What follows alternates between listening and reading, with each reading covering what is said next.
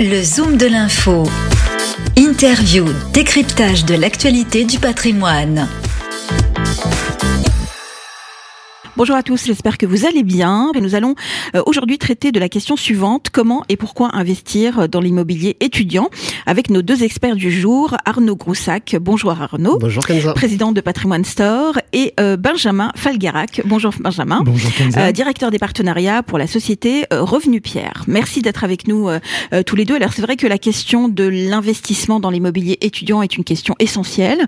beaucoup de gens se posent d'ailleurs la question si c'est un investissement sûr, fiable euh, surtout et qui peut rapporter un peu d'argent.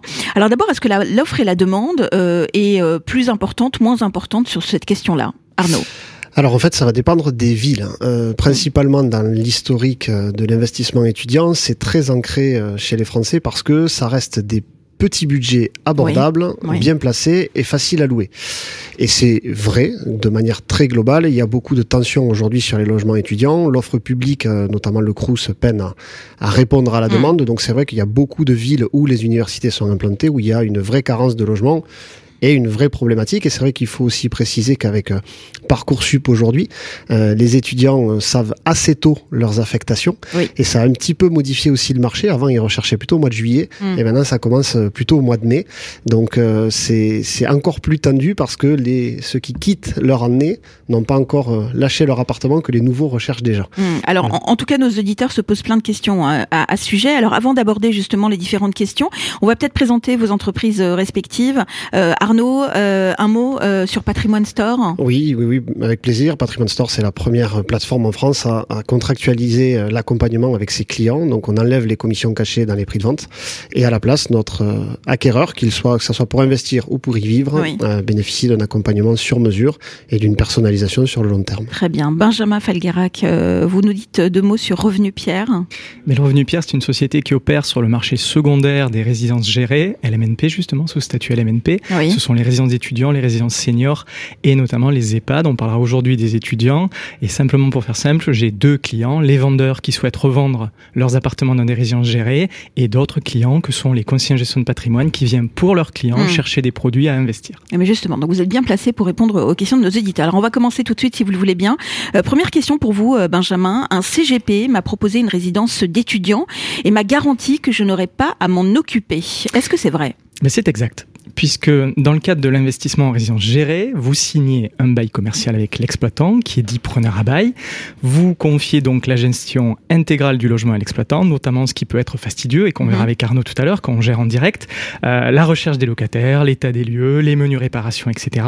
Comprenez bien, votre locataire, ce n'est pas l'étudiant c'est l'exploitant lui-même. Ainsi, dans le cas où le logement serait inoccupé, vous percevrez quand même votre loyer. Très bien. Tous les exploitants sont sérieux. On peut faire confiance à l'ensemble des, euh, en tout cas des, personnes qui font ce métier sur le territoire? Non, on ne peut pas faire confiance comme dans tous les domaines. Je ne fais pas confiance à tous les garagistes, je ne fais pas confiance à tous les promoteurs. J'avais entendu Arnaud dernièrement. Sauf Arnaud. Sauf Arnaud. Je ne fais pas confiance. Je suis pas promoteur. Moi, je sélectionne les promoteurs. comme tu en avais parlé sur une prochaine antenne, sur une précédente antenne, voilà. Non. Donc il y a des opérateurs comme nous, justement, qui vérifions ces exploitants. Très bien. Arnaud, une question pour vous. Euh, je veux acheter un studio dans l'ancien. Euh, je souhaiterais le retaper et le louer à un étudiant.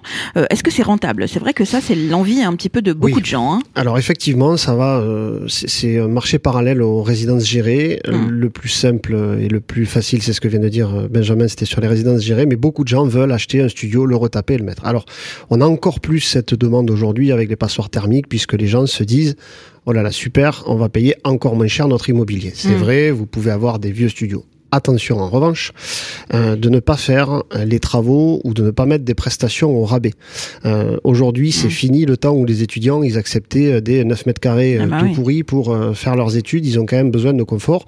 Et n'oubliez pas aussi que les étudiants ils ont quand même la possibilité de déployer assez facilement la visio ou autre. Donc si mmh. vraiment vous avez un logement qui est vraiment pas top, ils préféreront être chez papa maman avec la mmh. visio et faire les déplacements que de louer un appartement. Donc oui, ça peut être une bonne affaire attention, euh, si vous achetez dans l'ancien, ça sera pas forcément moins cher que le prix du marché. Mm.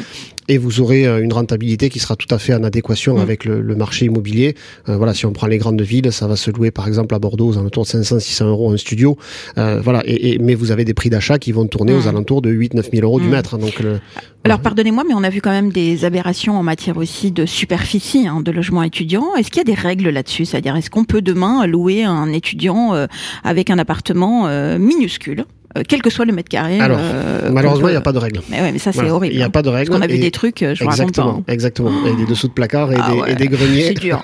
et là, on est en train de se dire, mais est-ce que vraiment le propriétaire a le droit de louer ce genre de trucs Ben voilà, c'est toute la problématique. Et c'est vrai que euh, globalement, aujourd'hui, il y a quand même euh, une tendance de fond. Alors, si on occulte les marchands de sommeil, hein, qui sont vraiment dans leur but et de faire... Mm voilà, de, de, de, louer des choses euh, pour faire beaucoup de profit. Mais globalement, on a une tendance de fond de nette augmentation de la qualité en termes de logement étudiant. Il y a mmh peut-être encore dans certaines anciennes villes, c'est-à-dire des, villes d'après-guerre qui n'ont pas encore fait leur mutation, vous pouvez trouver des logements vieillissants, mais globalement dans les grandes métropoles, du fait notamment des résidences gérées où les standards ont beaucoup augmenté sur les dernières années, vous avez le marché qui est plutôt tiré vers le haut et vous avez besoin aujourd'hui pour des étudiants d'espaces de vie qui soient cohérents. Enfin, on le voit, on va en parler peut-être dans les résidences gérées, mais il y a beaucoup de co-living, il y a beaucoup mm. de, euh, d'espaces de coworking parce que c'est important ce côté euh, relationnel pour les étudiants. Donc globalement, la tendance de fond, c'est une nette amélioration de la qualité des logements. Très bien. On a une question pour vous, euh, Benjamin. Vous vouliez rebondir peut-être Peut-être un mot, oui, puisqu'on le voit, c'est quand même sur les résidences gérées, euh, mm. lancées récemment, c'est-à-dire par les promoteurs, les constructeurs. On est sur des surfaces assez, assez grandes pour les étudiants. Il y a même une dernière tendance qui est quasiment de faire des T1 bis en 30 mètres carrés. Alors, c'est pas le même prix pour les investisseurs, mais on ne retrouvera pas. Ni pour les étudiants. Ni pour les étudiants, effectivement. Mm. Mais on ne retrouvera pas euh, des micro-logements en mm. résidence gérée. Ça, c'est quasiment impossible de retrouver ça sur le marché. Alors, justement, on a un auditeur qui nous dit que le gestionnaire de la résidence euh, dans la, sur laquelle, dans laquelle il a acheté un appartement, euh, il se gave, il loue à l'étudiant le double loyer que je reçois. Euh, comment est-ce que ça peut se justifier Allez, cette question parce qu'on l'a quasiment à chaque fois. D'abord, est-ce qu'il a le droit ou pas le, double loyer, vous voulez dire que ben par exemple, l'étudiant paye 700 euros et le propriétaire va recevoir à peine 350. C'est ça mmh. le double loyer? Bah D'accord. Oui, c'est ça la question. D'accord. Donc je vais répondre, je vais répondre factuellement. Ça vous énerve, hein, ce genre de question. Hein. Non, parce qu'on l'a souvent, mais comme le double loyer, j'ai dit tiens. Non, mais il y a surtout une vraie explication derrière en fait. C'est pas. Et eh bien justement, il faut gérer la. il, faut, il faut, aussi payer ceux qui gèrent derrière. On est d'accord. Bah, évidemment. Exactement. C'est pas gratuit. Allez, je réponds factuellement à cet auditeur et à tous les autres qui se posent cette question. Et je vais répondre en, en précédant d'une chose. Le revenu Pierre, la société que je représente, euh, elle opère sur ce marché depuis 15 ans. Donc le modèle économique, le business model des exploitants, on le connaît. Donc s'il y avait mmh. des aberrations de ce style, on n'y souscrirait pas. Donc pour être très clair, le modèle économique, on sait que pour être rentable, pour pouvoir gérer la résidence, l'entretenir, l'assurer, vous en parliez Kenza, mmh. verser régulièrement les loyers aux propriétaires et ça, quel qu'il se passe, quels que soient les aléas, quels que soient les taux d'occupation de la résidence, eh bien, il faut au minimum que l'exploitant reverse euh, pardonnez-moi, au maximum reverse 40% du loyer perçu par l'étudiant au propriétaire. D'accord. Dans le cas contraire, il ne gagne pas sa vie mmh. et vous êtes dans une opération à deux, propriétaire et exploitant. Si l'un il perd de l'argent, à un moment les deux auront un problème. voilà. Et si on veut percevoir finalement un loyer entier, il faut simplement faire les démarches seul et s'occuper le seul du logement. C'est exactement ce qu'on disait dans la bah question précédente. Effectivement, si vous faites un studio dans l'ancien, mais nous c'est ce qu'on explique à nos investisseurs. On leur dit que techniquement le gestionnaire va vous verser 350, mais c'est quasiment du net pour vous, mmh. à part la taxe foncière. Oui dans beaucoup de cas, vous avez très peu de charges. Le gestionnaire prend tout à sa charge, hmm. les charges de copropriété. Bon, c'est confortable hein, quand même, il faut le dire. Exactement. Donc vous avez finalement, et hmm. c'est peut-être ce que Benjamin allait dire, mais pour compléter, vous avez un brut qui est très proche du net. Si vous vous en occupez tout seul, vous allez avoir un brut qui est beaucoup plus haut, c'est vrai, qui va être aux alentours de, comme on disait tout à l'heure, par exemple à Bordeaux, entre 5 et 600 euros. Mais vous allez avoir toutes les charges de gestion. L'agence immobilière, les assurances loyers impayés, les états des lieux, la dégradation, l'entretien, ce qui fait que vous aurez au final un net qui sera équivalent. Alors on a aussi une préoccupation concernant le paiement des loyers. Euh, question pour vous Arnaud, j'hésite à louer un étudiant euh, car on m'a dit que j'allais avoir tous les deux ans, euh, non pardon, tous les ans deux mois vides sans locataire. Donc j'imagine que c'est les, périodes d'été. C'est ça. c'est ça. et peut-être même des dégradations. Alors qu'est-ce que vous répondez à ça? C'est vrai en plus on se pose la question juillet août comment on fait s'il y a Voilà. Alors c'est une vraie question qui revient tout le temps sur le logement étudiant. Aujourd'hui, il y a une chose qu'il faut comprendre, c'est que 90% des villes étudiantes en France hmm. sont en pénurie extrême de logements. Donc aujourd'hui, plus aucun étudiant ne lâche son appartement l'été, sinon il en retrouve pas derrière. Ça, c'est un mythe qui date des années 80, où il y avait beaucoup plus de turnover, effectivement. C'est revenu un peu ces dernières années parce que finalement la question est tronquée. Beaucoup d'investisseurs se disent, mais en fait, ça m'arrangerait que l'étudiant s'en aille les deux mois, parce que comme ça, je pourrais faire du Airbnb pendant deux eh mois. Et ça. il n'y arrive pas. Et, ça, et, c'est pour ça qu'en fait cette question revient aujourd'hui. Mais mm. non, aujourd'hui les étudiants, à l'exception de ceux qui terminent leurs études euh, et qui sont très vite remplacés parce que les recherches, comme je disais tout à l'heure, démarrent au mois de mai. Il y a quasiment plus de turnover mm. sur les étudiants. S'il fait euh, trois ans d'études au même endroit, vous l'aurez pendant trois ans mm. et vous retrouvez très vite un locataire. Il, ne lâche plus. Il y a trop de pénurie de logement. C'est c'est un parcours extrêmement complexe pour les étudiants aujourd'hui de se loger. Bon, en tout cas, il faut bien se renseigner, hein, en tout cas, parce que c'est assez complexe hein, quand même comme investissement. Alors justement, Benjamin, euh, les, gens se posent aussi la question suivante est-ce que euh, le fait d'investir dans une résidence gérée, est-ce que je vais revendre difficilement mon appartement plus tard Non, ça c'est une voilà, ça c'est vraiment une légende urbaine. C'est encore une. D'accord. On a beaucoup de, de, faux, de fausses non, mais C'est bien à chaque fois hein. parce qu'on combat les clichés que nous on a au quotidien. C'est vraiment top. Tout à fait. Et j'en suis la preuve vivante.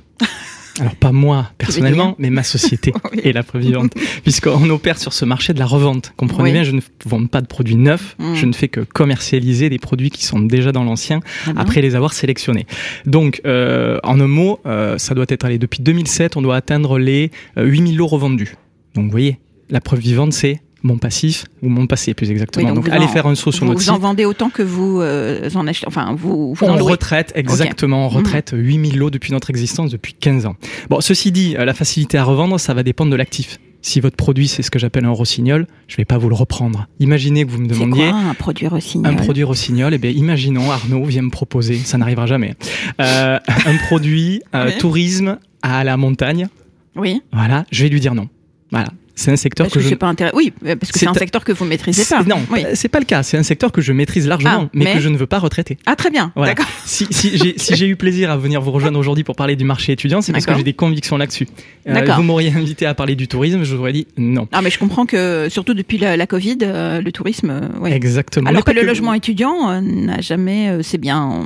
Il est résilient. on est Il est totalement résilient. il attire toujours les investisseurs et les appartements qui sont dans ces résidences se revendent extrêmement bien. Hmm. Donc simplement, euh, on, ne revend pas ce type de produit euh, n'importe où, n'importe comment. Ceux qui le mettent sur le bon coin ou ceux qui le confient à un agent immobilier, ils hmm. auront peut-être pas le taux de retour ni l'investisseur, les investisseurs qui seront intéressés par ces produits. Hmm. Il y a des opérateurs comme nous qui opèrent, mais je suis pas le seul, sur le marché, exactement, qui font ce travail de sélection, mais aussi qui ont des canaux de distribution. Je pense notamment à des conseillers en gestion de patrimoine qui opèrent et qui accompagne des clients dans les investissements sur cette nature de produit. C'est très important ce qu'il dit parce que le, logement étudiant géré, c'est pas une revente classique. Il faut derrière tout l'accompagnement juridique et fiscal. Donc c'est vrai que euh, si vous prenez un appartement, euh, si vous utilisez la plateforme de Benjamin, il va y avoir déjà toute l'analyse juridique du gestionnaire, de l'historique de la résidence, et nous on va ramener par dessus l'analyse fiscale et comptable, parce que c'est de la mmh. comptabilité du meublé. Et c'est vrai que la difficulté à revendre, s'il y a des auditeurs qui nous écoutent, qui essayent d'en revendre, en passant par le bon coin, ça ne marchera pas. Voilà, parce que vous mmh. allez plutôt toucher la cible des gens dont on parlait tout à l'heure, qui veulent un studio en ancien à retaper, le louer eux-mêmes. Or là, vous n'allez pas euh, mmh. vous en occuper vous-même. Il faut savoir à qui s'adresser et où mettre son annonce. Vous allez le distribuer auprès d'investisseurs qui veulent un vrai accompagnement fiscal. Très bien. Alors on a une question aussi sur la colocation. Alors ça c'est vrai que nos auditeurs se posent souvent la question. Euh, un auditeur nous dit j'ai vu que la colocation était à la mode. Est-ce que vous me le conseillez pour doper euh, le rendement de mon appartement? Et euh, une deuxième question aussi qui concerne la colocation. Est-ce que les autres colocataires sont solidaires du paiement des loyers? Alors, que tout le monde est solidaire. Il y a deux choses différentes. Est-ce que la colocation est à la mode? Oui. Globalement, on l'entend partout. Colocation, co-living, globalement, c'est très très Mais proche. Mais la gestion est, est, assez compliquée. Hein, Alors, c'est très différent. Euh, si j'ai un conseil à donner aux investisseurs, c'est ne jamais faire de la colocation par défaut. Ah oui. Genre, je trouve pas de locataire, vaut mieux que j'en mette deux ou trois. Euh, N'oubliez pas, pas ce que je vous ai dit tout à l'heure. Mm. Les locataires ont besoin de qualité en logement étudiant. La colocation n'y déroge pas. Nous, on en fait chez Patrimoine Store. On a mm. un opérateur qui en fait. Oui. Par contre, on est ultra exigeant, notamment sur la qualité des travaux. Mm. Ça veut dire quoi? Ça veut dire qu'il faut imaginer la colocation comme un espace de vie commun et trois espaces ou quatre espaces privé, mais Mm. privé réellement, c'est-à-dire chacun doit avoir sa chambre, sa salle de bain, Mm. euh, son câblage RJ45, enfin, doit vraiment pouvoir avoir son cocon à lui Mm. et on met juste en commun la cuisine, le salon, etc. Ouais. Si vous faites par défaut en vous disant, ben voilà, j'habille un peu la mariée, j'ai trois chambres, je mets trois colocs, ça va pas marcher. Vous allez avoir un turnover monstrueux parce que les gens ne vont pas rester, ça va donc vous coûter plus cher et vous allez perdre en rentabilité. Bien sûr. Donc la colocation, oui, ça fonctionne, mais il faut mettre le prix et il faut faire de la qualité. Si vous faites ça, Et vous puis il faut aurez- une grande surface, j'imagine. On- Exactement. On met pas trois, euh, trois étudiants dans un logement de 30 mètres carrés, c'est ce que j'allais dire en termes Ouais, de budget. Euh, autant dans de la résidence gérée, Mm. vous allez pouvoir trouver des logements étudiants entre 80 et 120 000 euros. Ouais. Colocation à moins de 250 000 euros, oubliez. hein. On, on Voilà, est d'accord. ça fonctionnera pas. Mm. Après, sur la deuxième partie de la question, est-ce que les colocataires sont euh, solidaires? solidaires, ouais, du Alors en fait, ça va dépendre du bail que vous faites. Vous avez deux types de baux en colocation. Soit vous faites un bail unique, Oui. c'est-à-dire que vous louez, ben, je vous loue mon appartement, Kenza, et vous, vous décidez de mettre deux colocataires avec vous. C'est vous qui êtes garante Ça, c'est possible, ça. des deux, des deux colocataires. Exactement. Si par exemple, mais par contre, vous pouvez faire aussi de la colocation désolidarisée. Vous faites Mm. un bail par chambre pour chacun des étudiants. Voilà. Et là, il y en a aucun qui est solidaire avec l'autre. Bon, c'est plutôt ce qui se passe euh, C'est régulièrement. plutôt ce qui se passe on- régulièrement. On, on est d'accord. Donc il y a quand même des protections euh, euh, qu'on peut mettre en place pour éviter ce genre de, de désagréments. hein. Ah, mais surtout, d'accord, il hein. faut voilà, pas Mm. faire n'importe quoi et essayer à minima d'être un peu accompagné. Très bien. Benjamin, une question pour vous. Euh, Puis-je louer l'appartement euh, à qui je veux? Première question, est-ce que je peux y mettre mon fils Nous nous pose la question. euh, Bon. voilà. C'est pas un une affirmation. Ah, pour le coup, je peux répondre. Oui. L'appartement dont vous êtes propriétaire, euh, vous êtes au sein d'une résidence d'étudiants. Vous l'avez confié en gestion à un exploitant professionnel. Mm. Vous avez contractualisé avec lui un bail commercial. Mm. Donc, vous n'avez plus le choix de qui occupe cet appartement. Vous l'avez confié définitivement. Ah oui. Vous ne pouvez pas décider, vous, Kenza, d'y mettre votre fille, votre enfant, votre beau-frère ou qui que ce soit. D'accord. Voilà, il est Ou sinon, encore une fois, on prend un appartement isolé euh, et puis on s'en occupe et on met qui on veut. Mais le, le côté d'une pierre deux Mm. coups, c'est-à-dire je veux à la fois investir et à la fois peut-être loger mon fils dans trois ans parce que je pense qu'il fera médecine à Montpellier, Oui. il y a des fortes chances qu'il fasse une prépa maths sup à Aix-en-Provence. Donc oui, ce schéma... Oui, les enfants sont tellement imprévisibles. Voilà. Donc, euh, toutefois, quand même, je, je rassure Ouais. ceux qui ont, qui veulent cette facilité-là. euh, Mm. Si vous investissez dans une, d'une résidence étudiant, le gestionnaire, dans la grande majorité des cas, offre soit une petite ristourne sur les frais d'entrée, sur les frais de dossier, soit euh, un droit prioritaire d'occupation, mais sur l'ensemble du parc. Donc des fois, vous êtes propriétaire d'une résidence à Villejuif, et votre étudiant finit à Aix-en-Provence, et ben, chez cet exploitant, vous avez droit à une priorité dans la résidence d'Aix-en-Provence. On se dit pas juste, je veux mettre mon fils dans le logement. D'accord. Mais je mettre. peux pas, ça veut dire donc prendre un appartement, louer un, enfin acheter un appartement dans une résidence euh, gérée et y mettre euh, mon enfant en fait. Non, c'est pas a- possible. Vous avez ah oui, confié ce d'accord. bien. Imaginez que vous êtes propriétaire de murs de magasins. Vous avez confié la boutique, il y a un Mm. artisan, un boulanger par exemple dans les Mmh. murs, il fait son pain, vous pouvez pas dire du jour au lendemain, j'ai plus envie que vous fassiez votre pain, vous avez signé avec lui, contractualisé avec lui un bail commercial sur une durée environ de 9 ans. D'accord. Et c'est le but, c'est lui confier la gestion, c'est justement pour ne pas avoir à la faire soi-même. Ouais, Donc ouais. vous pouvez pas vous immiscer au dernier moment sur finalement ce locataire, même, je préfère celui-ci que celui-là. Surtout que vous portez aussi la responsabilité si euh, l'étudiant ne paye plus le loyer. Et en confiant par bail commercial, l'exploitant, Oui. lui, vous Mm. garantit un loyer sur la durée du bail, Mm. quelle que soit l'occupation réelle. Donc encore une fois, on C'est le- fondamental ça, Oui, oui. et c'est souvent ce qu'il arrive, euh, enfin la confusion. Et pour euh, expliquer de manière simple, Oui. votre seul et unique locataire, c'est Mm. le gestionnaire, comme disait Benjamin Oui, tout à l'heure, et le gestionnaire fait de la sous-location. Oui, bah, c'est ça en fait. Voilà. Et, et quand on a compris ça en meublé géré, c'est bon, vous avez compris le principe. Non, mais vous ne rentrez pas directement en communication avec l'étudiant. On est d'accord. Non, pour jamais. euh, toucher Jamais. les loyers et tout, et tout ce qui va Et- avec. Et c'est- Bah oui. Et c'est important par rapport aussi aux enfants. Mm. Nous, on a plein de cas de gens qui ont aujourd'hui, euh, voilà, entre 30 et 40 ans, qui veulent faire leurs premiers investissements et qui nous disent, ben, mon gamin, il a 3 ans, je voudrais bien acheter euh, un logement étudiant à Bordeaux. Mm. Bah, en fait, non, ça va être compliqué parce que pour se projeter dans 15 ans, c'est un peu chaud. Mm. Par contre, on a tout à fait la place d'aller ailleurs, d'aller chercher une vraie opportunité. Et puis, si dans 15 ans, vous voulez acheter votre appartement pour y loger votre enfant, Mm. à ce moment-là, on revendra le premier. Oui, donc c'est une question de confort euh, finalement, Benjamin, en fait. C'est une question de juste une- confort. Je veux dire, la différence entre les deux, c'est juste une question de confort et de une gestion. question d'objectif. Oui, c'est voilà. pourquoi je dis souvent rencontrer un concierge de de patrimoine. Ne vous Mm. dites pas je veux faire de la coloc à titre perso, je veux faire tout ça, tous ces produits-là. Selon l'objectif qu'on a. Exactement. Mm. Alors justement, euh, beaucoup de, de, de, de nos auditeurs se posent la question suivante les locataires étudiants dégradent plus que les seniors C'est ce qui se dit, euh, puisque évid- évidemment les étudiants font plus la fête que les seniors, mais ça, Ça c'est pas vrai. Moi je connais exactement. Moi je connais des seniors qui font vraiment vraiment beaucoup la fête. Euh, pourquoi investir justement sur le segment étudiant si c'est le cas, si c'est pour avoir des soucis après Alors, pour le coup, je, je peux pas dire non. C'est vrai, Ah. un étudiant, et, d'ailleurs, je, je crois qu'il y a une, une petite phrase comme ça qui dit l'étudiant ferme la porte avec, ce- avec son pied, la- l'aîné, on va dire, ferme la porte délicatement avec la main. Voilà. Bon. Donc c'est pas faux. Euh, inexorablement, vous aurez un petit, un petit peu plus de dégradation, mais j'ai envie de dire, c'est le problème de ceux qui le font en direct. Hmm. Quand vous passez par un gestionnaire, vous pensez que le gestionnaire, il veille pas à tout cela? Combien je vois de nombre de cautions qui sautent Ah bah oui, parce que l'étudiant a rendu euh, les murs un petit peu pignés ou rayés. Et je vois d'ailleurs notamment, et, et- et les- des fois les investisseurs font la remarque, oh la résidence sur Google, elle est mal notée.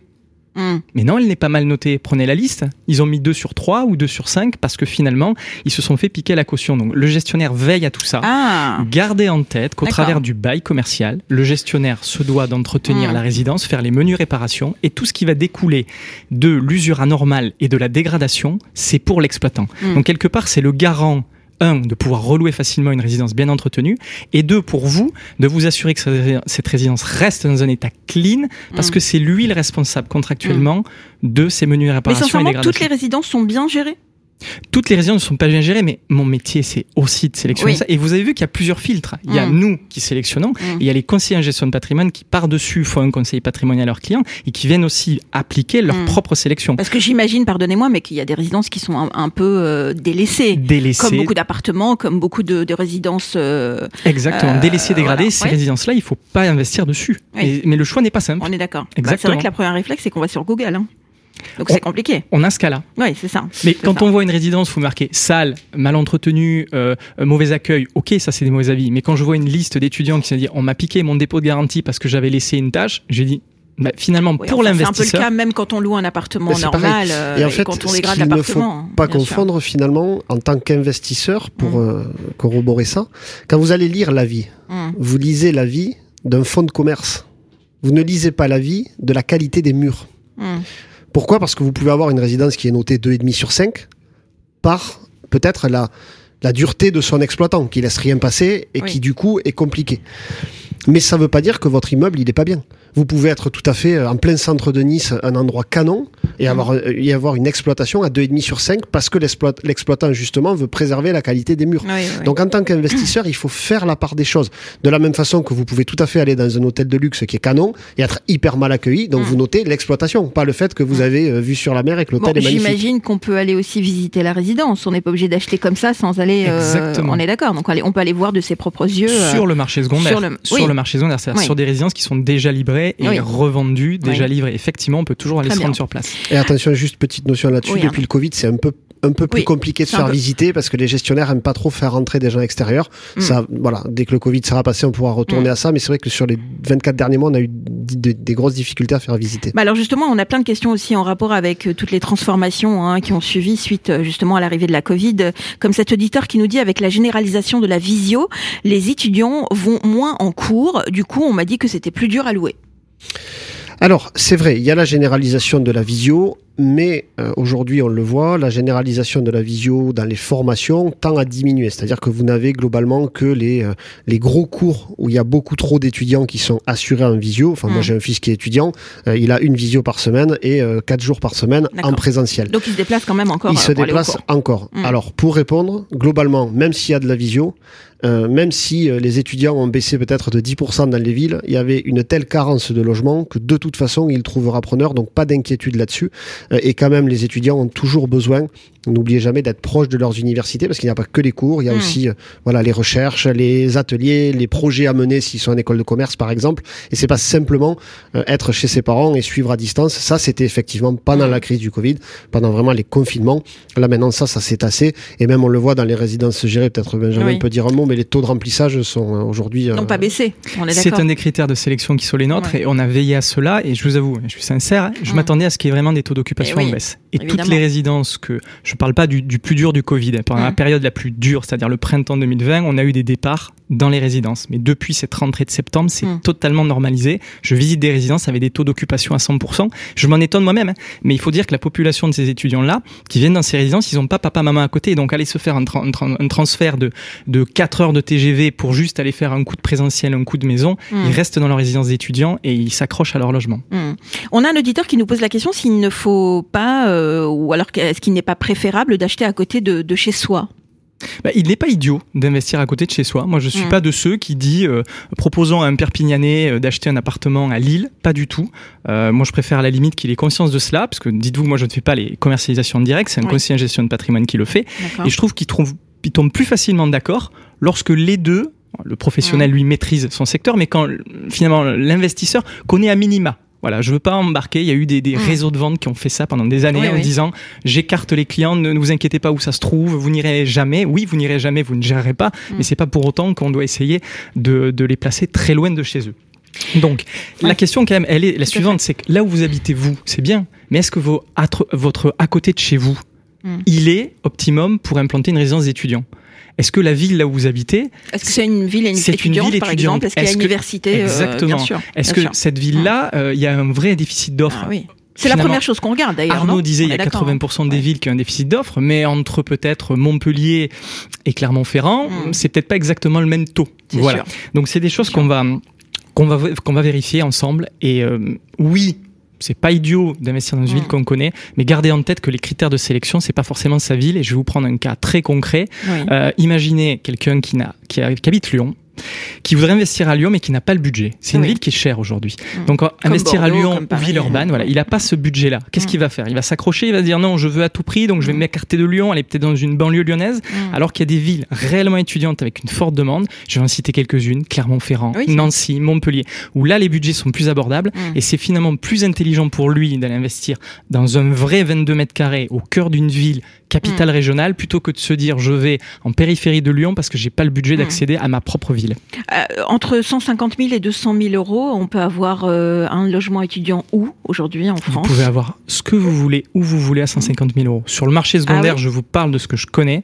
Euh, on accède à des capitales régionales à partir de 80 000. Je peux avoir du Lyon à 85 000. C'est pas Et la région parisienne, des, des jolies communes de la première couronne. Le cœur de Paris est compliqué Mm. à accéder parce que même ce marché n'existe quasiment Mm. pas, mais la première couronne de Paris, ça va être 110 000. Mais pourquoi, euh, alors que c'est aussi accessible, pourquoi tout le monde n'investit pas là-dedans Tout le monde n'investit pas parce que ce, ce segment n'est pas connu, Mm. simplement. Et il y a aussi Ou il des... est mal, euh, il est mal considéré ou Il a- mal, il a- euh, voilà, mal vendu Il y a peut-être mal connu. Oui. Et il faut dire que euh, pour avoir moi la relation client euh, direct au quotidien, il y a un vrai euh, problème d'éducation parce que c'est complexe Mm. en montage financier avec les amortissements. Expliquer à quelqu'un qui n'y connaît rien des amortissements comptables. Nous, on a réussi à les vulgariser euh, vraiment Oui. chez Patrimoine Store et à expliquer. Mais c'est hyper complexe. Cette notion d'amortissement comptable, les clients se disent, mais c'est pas possible, il y a un loup. En fait, non, il n'y a pas de loup. C'est juste que. Toutes les entreprises de France fonctionnent avec des amortissements. Vous achetez un ordinateur, vous l'amortissez. Et en meublé, c'est Hmm. exactement le même principe, sauf que vous amortissez des murs. C'est pas. c'est plus rentable, je crois, en meublé. Hein Ah oui, oui, oui, oui, bien sûr. Il faut surtout le faire en meublé et pas en revenu meublé. foncier. Euh, Mhm. Surtout pas, mais pour des raisons fiscales et puis surtout pour des Mhm. raisons de location. L'étudiant, par contre, aura beaucoup de mal à acheter euh, tous les ans Oui. euh, son frigo, euh, son canapé Oui, et sa télé, fait. quoi. Deux dernières questions pour vous, puisque le temps file à une vitesse. Alors justement, peut-être dernière question pour vous, Benjamin. Mhm. Euh, si le gestionnaire quitte la résidence, euh, on ne sait pas pourquoi d'ailleurs, euh, est-ce que je perds tout? Ah, c'est une bonne question. Ah oui. Alors, on va Il y a des de gestionnaires qui po- déposent le bilan? Ça C'est rare en étudiant. Ah, c'est rare en étudiant. Je sais Euh, pas si je l'ai déjà vu un étudiant. moi. Qui quittent les résidences, euh, il y en a eu. On, Oui. on va on va parler des raisons. Déjà parce que avant de se dire que si, si le si le gestionnaire quitte la résidence, avant d'imaginer cela, c'est que le gestionnaire peut-être n'est pas suffisamment profitable. À un Mm. moment, je l'ai dit, c'est une relation euh, gagnant-gagnant. Si le gestionnaire ne gagne pas sa vie, a des difficultés à gérer cette Mm. résidence, peut-être parce que les paramètres de départ dans le neuf, lorsqu'elle a été commercialisée, sont Mm. compliqués pour lui à, à gérer, il va se lancer dans une discussion. Dites-vous bien, gardez quand même une chose en tête, l'exploitant ne peut pas quitter la résidence pendant le bail. Le bail a une durée en général de 9 ans. Il ne peut pas quitter avant cette durée-là. Donc qu'est-ce qu'il va faire? Avant la fin, s'il a vraiment envie de quitter, il va se rapprocher des propriétaires, Mm. leur lancer une discussion.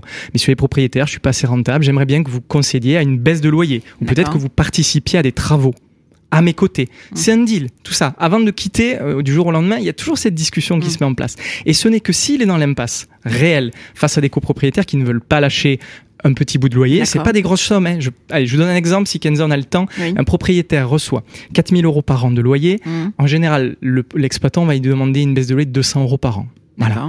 Si, par exemple, c'est un une rénovation ou un réembellissement de la résidence, c'est mm. un budget de 4000 euros par propriétaire, l'exploitant prend 2000, le propriétaire prend 2000 pour sa chambre. Vous voyez, le type de deal que l'on a, ça ne fait pas tout perdre. Parce que la question de votre auditeur, mm. c'est je perds tout.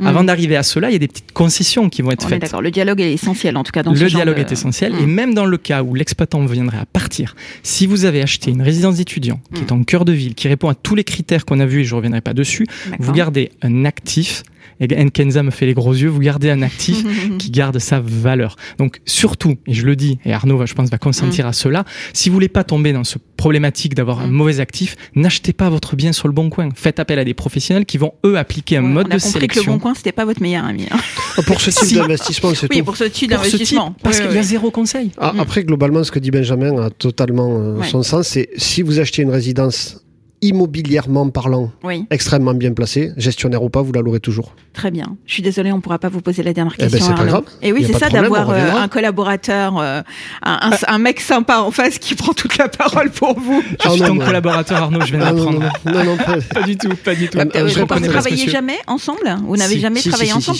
Ah, donc ça peut être On est partenaire et nous on va chercher des produits au revenu Pierre régulièrement. Très bien. Merci à vous deux en tout cas d'avoir été nos invités aujourd'hui et nos experts. Arnaud Groussac, président de Patrimoine Store et Benjamin Falgarac, directeur régional, pardon, directeur des partenariats de la société Revenu Pierre. Merci à vous deux. à très bientôt. Le Zoom de l'info du patrimoine. Une émission à réécouter et télécharger sur radio-patrimoine.fr, l'application mobile Radio Patrimoine et tous les agrégateurs de podcasts.